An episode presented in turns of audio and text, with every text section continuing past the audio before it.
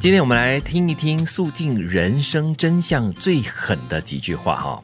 当你真正的遇上了生老病死这样的大事，你才会知道以前自己的忧郁都是无病呻吟。都是没用的，都是不需要的。对，还真是哎。其实，在我们的身边，不少碰过这些可能生了大病康复了之后，你会看得出他们的这个人生观很不一样，而且对于这个生活的方式也做了很大的改变。可能之前很多都把这个生活的重点放在工作上、应酬上，生了病康复了之后，你会发现他们把时间给了很多家人。因为人到了那个最脆弱的点的时候呢，你就会很深刻的体会到那种无助。对，而且你会懂得什么东西对你来说才是最重要的。但是我觉得这个是人生的各种的不同的阶段都会碰到的事情了。二三十岁就是还更年轻的一点的时候呢，就十多岁的时候那种青春岁月是很容易无病呻吟的嘛。因为你的生活中就是充满了各种风花雪月的东西。少年不识愁滋味，为赋新词而强说愁，这是很自然的一种现象。你都说无病呻吟了。对，可能他有这样的一个概念，但是还没有真正的体验过。唯有你走过了，真的是在这个生死线上徘徊了之后。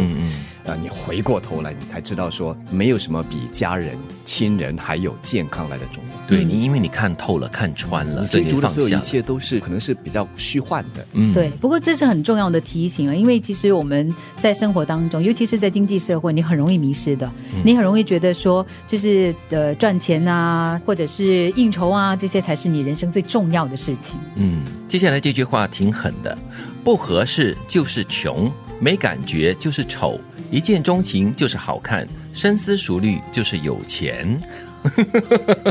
每次这种都是借口了。哎呀，他不合适我了，或者是哎，我对他没有什么感觉了，可能基本上就是他的样貌没有很吸引你。嗯，但是很多时候就是这些你所说的借口啊，嗯，而给穷啊、丑啊标签了，就让大多数人对这样子的人或者是事觉得说，OK，他就是不好的。嗯，其实他就是一个构成社会的一部分呢。如果大家都有钱都美的话，对 对对，但是有所谓的美啊，所谓的有钱，重要的是他有他多元，他有不同。但是这几句话呢，我觉得我唯一认同的是一见钟情就是好看。嗯，因为一见钟情呢，它有停留在表面的那个感觉，就是见嘛。你你一看到那个样子，哇，好看，嗯，你才会有一个就是想要多一点去认识他、了解他的一个元素吧。嗯，而且这里的好看是比较主观的啊，是的。你不快乐，因为你想像猪一样懒，却不能够像猪一样懒得心安理得。嗯，很有共鸣哈，可以改成共鸣。你 怎么看得出来我有共鸣？没有，因为我自己本身也是这样想的，因为我很想懒，就是偶尔可以偷懒一下啦，而我可以自甘堕落一下啦，随心的生活这样子。可是，哎，在做的同时呢，又有一点呃理亏嘛，嗯，就不心安理得。给我改的话，我会把它改成我很累。因为我很想像猪一样的睡，却不能像猪一样睡得心安理得。就每次睡的话都是心挂挂的。对对对，因为想着这个东西还没有做，那个东西还没有完成，这样。所以以为睡了，其实没有，这属属于潜伏睡。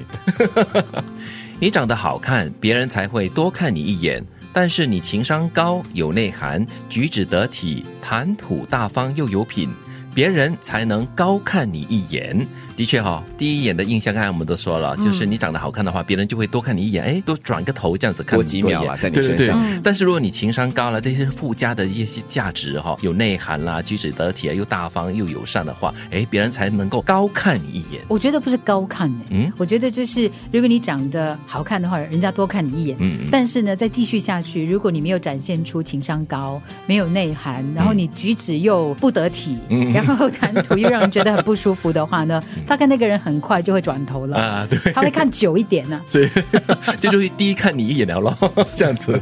所以如果换过来说，长得不好看，可能先不看你几眼，嗯，但是如果你有后面所说的情商啦、内涵啦，就要经过一段时间的相处过，这个时候可能就会另眼相看。对，嗯，当你真正的遇上了生老病死这样的大事，你才会知道以前自己的忧郁都是无病呻吟，不合适就是穷。